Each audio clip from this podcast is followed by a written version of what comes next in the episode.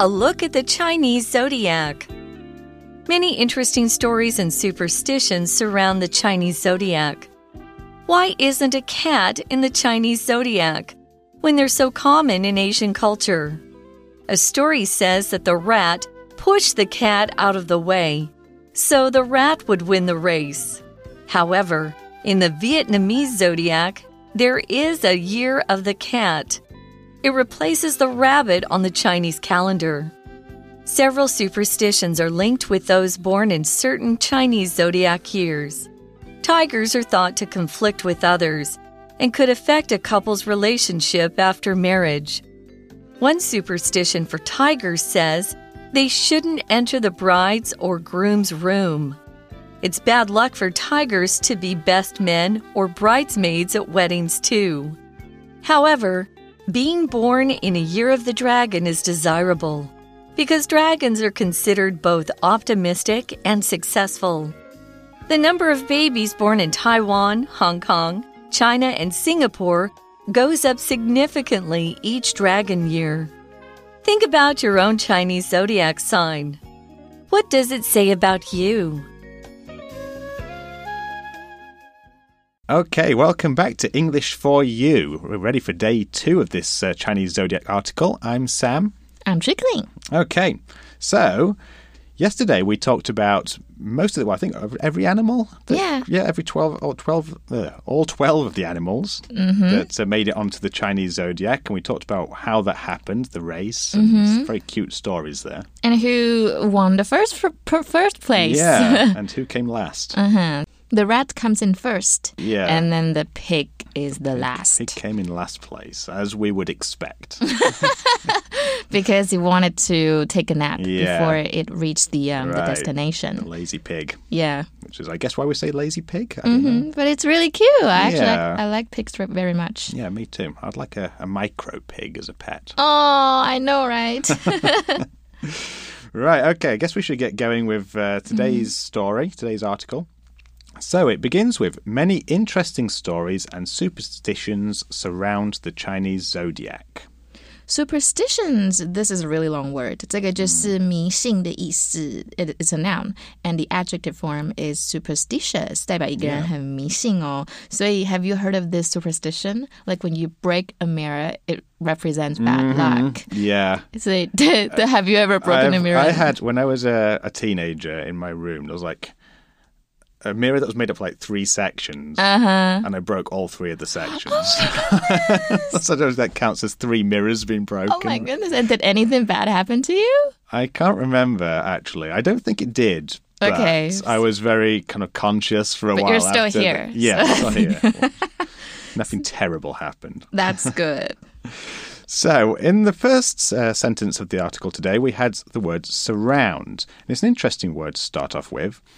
We can use surround to mean like to be physically around the whole of something. So, for example, people in the city are trapped because they're surrounded by the enemy army. In the article, though, we're talking about ideas or stories many people believe about something. So it's a, a bit of a different meaning there. Hmm. So, an example would be this old house is surrounded in mystery. People say that ghosts live here, but I'm not sure. 所以老师刚刚有提到哦，surround 在这边指的意思比较特别，它是与什么东西密切相关的意思。不过大大致上来说呢，我们都会用环绕、围绕来表示这一个字。比如说，The house has a small yard, a backyard surrounded by a high brick wall。那么这个字如果再加上 ing，再加上一个 s，变成 surroundings，就会代表你的周围环境的意思。比如说，A good architect takes into account the building surrounding。所以呢，我们就知道说，有其实是有很多十二生肖的有趣的故事，还有迷信的事情的。那我们来继续看一下，What are they? What are these stories? And what are the superstitions? Okay, well, hopefully, we're going to see that coming up. So, the article says Why isn't a cat in the Chinese zodiac when they're so common in Asian culture? The story says that the rat pushed the cat out of the way so the rat would win the race. I love this rat. it's so smart. Right. OK，所以我们知道说猫呢，其实在我们亚洲文化是很常见的。可是为什么十二生肖中是没有猫呢？老师昨天刚刚其实有有提到这个东西嘛。那么就是说，其实老鼠把猫推开，因为这样它才能赢。I mean, because if the cat was actually in the race, maybe the rat would never win. Right. Right. Because it would just get eaten. Yeah. So there we go. I guess we've worked out why the why the cat isn't there, as we were discussing yesterday. Um, the article then says, though, however, in the Vietnamese zodiac, there is a year of the cat. It replaces the rabbit on the Chinese calendar. So we have the word replace, which means to change or to have one thing instead of another. So an example would be Miley was feeling sick, so Lisa replaced her for the next basketball game. OK，所以呢，replace 取代嘛。那我们知道，在越南的十二生肖中有一个猫年，它就是取代了中国历法上的兔子。所以其实每个国家是不太一样的。那么 replace 是替代，所以把比如说把 A 替换成 B，就是 replace A with B。比如说 the factory plans to replace most of its workers with robots。那么呃拿来替代的那个东西叫做 replacement，就是替代物。比如说 she will continue in her present job until a replacement can be found。所以等到他们找到一个可以代替他的人呢，他才会离开哦。 Okay, so back to the article. Several superstitions are linked with those born in certain Chinese zodiac years. So here's the first phrase of this article to be linked with.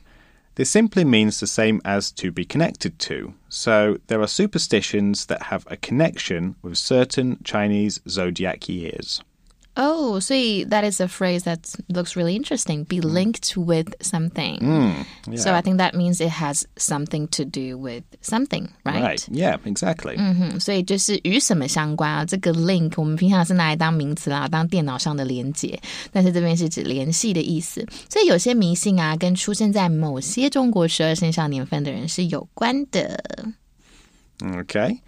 So tigers are thought to conflict with others and could affect a couple's relationship after marriage. I've heard of this before because my mom is a mm. tiger. Oh, really? And when her best friend got married, she wasn't allowed to go near her. Oh, wow. Yeah, so I think it's kind of sad because tigers Yeah. are really strong. They are Yeah. supposed to be. Yeah, that's very, very, s- well, it's a big superstition then, isn't it? It's very seriously taken by people. They want to mess up their marriage because there was a tiger present. So- I know.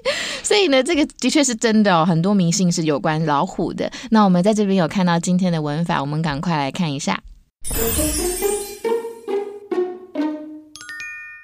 All right，所以呢，今天的 language and focus 我们要讲到的是被认为、据信、据说这个句型。那通常是来表达客观的事实，或者是众人的意见，或者是说法。那么搭配使用的动词呢，通常具有陈述或者是报告的性质。比如说呢，啊，我们平常都会说维他命 C 呢，其实是很棒，可以帮忙治疗感冒跟流感。那我们英文就可以说 Vitamin C is thought to help fight cold and flu。但是呃，这个句型也可以改成啊、it 当虚主词的结构哦。那个 that 引导的名词子句才是句子真正的主词，所以你也可以改写成 It is thought that，然后后面把刚刚那句放回来，Vitamin C helps fight colds and flu。那么如果呢不定词 to be 这个动作发生的时间是比比较早的时候，那我们的不定词就要变成 to have 加上 past participle，也就是过去分词。比如说，The company was reported to have had annual revenues in excess of $100 million in August. Okay, so back to the article. One superstition for tigers says they shouldn't enter the bride's or groom's room. So there we go. That's What happened to my mom? Yeah, exactly. So here we have bride, and when a couple are getting married, you often have a man and a woman. So in this case, the woman getting married is the bride, and the man is the groom, which Chicklin will explain in just a sec. So the bride looks so beautiful in her big white dress. I'm sure she'll have a happy marriage. Yeah, well, it's um a a good wish. Yeah, exactly. A good wish. we hope you'll have a happy marriage. Yes, yes. OK，所以 bride 就是新娘的意思哦。那么伴娘是什么呢？bridesmaid 就是伴娘的意思。那么呃，新郎老师刚刚有说就是 groom，所以我们通常两个一起讲新郎新娘就是 the bride and groom。比如说，我们再造另外一个句子：I'd like to propose a toast to the bride and groom，就是我想要敬新郎跟新娘一杯。所以一种对属 老虎的人的迷信是什么呢？就是大家觉得他们不可以进入新娘或者是新郎的房间，因为会破坏掉这个嗯情侣或破坏掉这个夫妻的感情哦。Okay. The article then says it's bad luck for tigers to be best men or bridesmaids at weddings too. However, being born in a year of the dragon is desirable because dragons are considered both optimistic and successful. So here we have a couple of vocab words for us to look at, and the first is desirable. If something is desirable, then it's something that we want to have. We can also think of the verb form desire, which means to want to have something. So, for example, jobs at this company are desirable because they offer good pay. 哦，所以 desirable 就是令人向往的嘛，它是来自于 desire 这个名词或者是动词。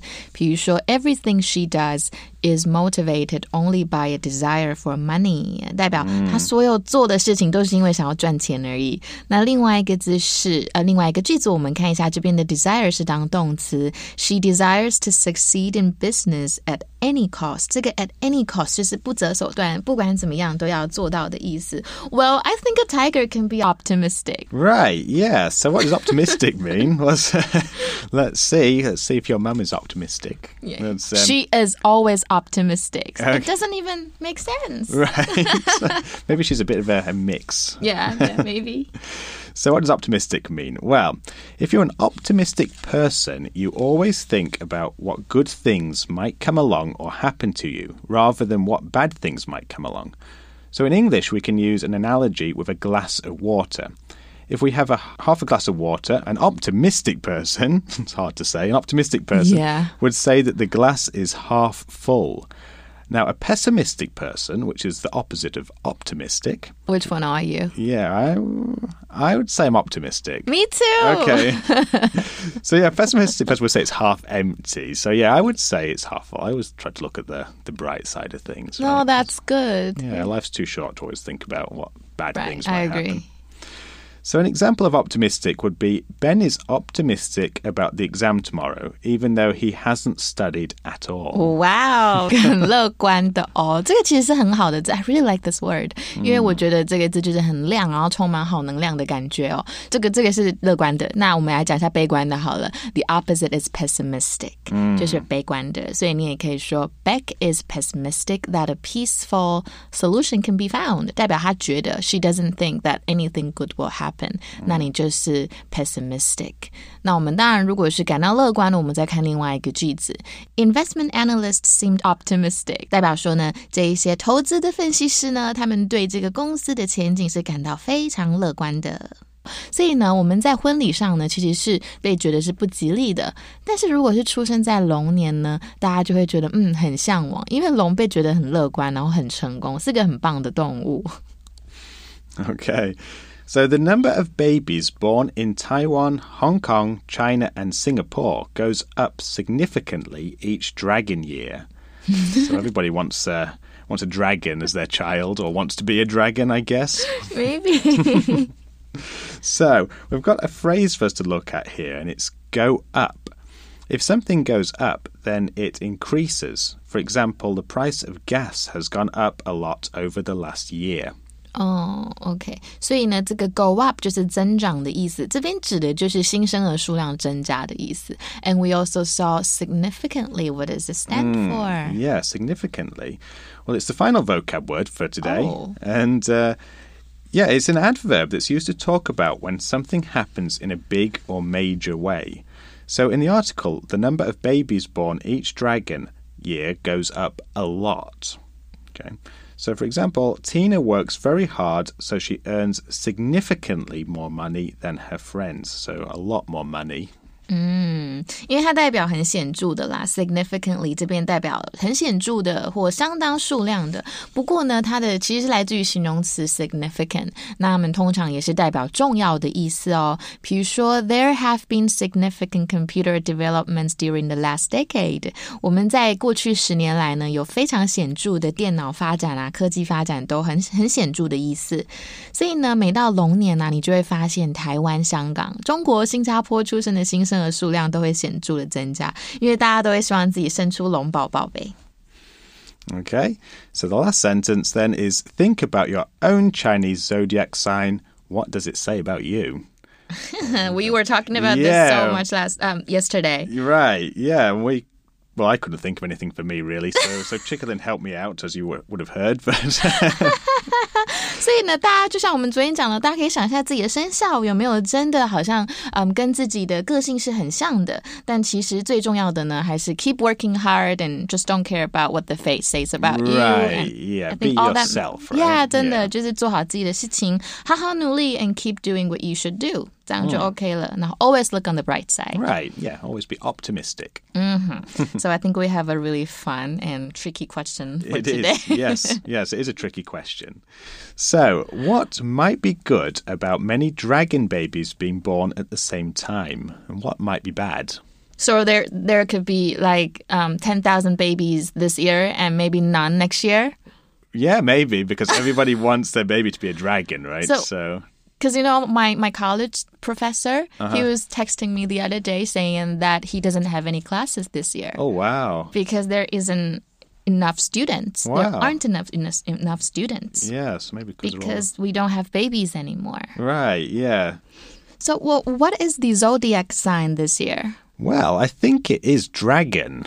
Oh, so maybe my professor will have a class this year. Yeah, maybe because there's going to be so many, so many dragon babies according to the article. Uh-huh. Yeah, so but maybe does that mean that there are going to be many dragon babies this year? But then, so I suppose that's that's a good thing for for him. But maybe like next year there won't be any because everyone's had their baby this year, right? Yeah. Like, unless you can't keep having babies. So it could be bad because then the schools won't have, I mean, even numbers of classes. right, every yeah, year. Mm. exactly. And maybe the dragon year, so this year will be a very competitive year.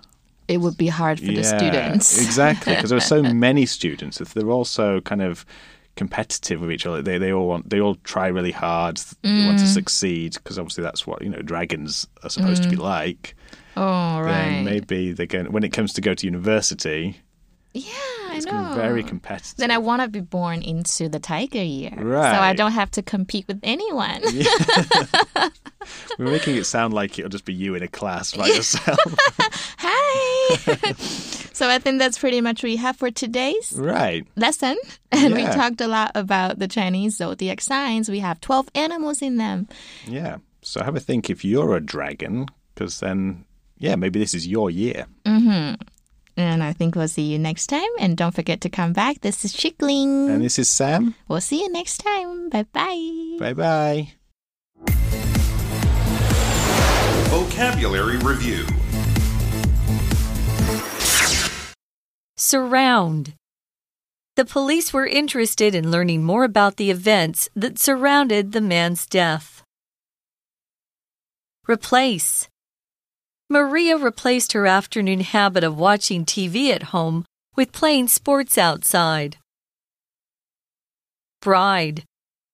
The bride's eyes filled with tears after she listened to her parents' touching speech. Desirable.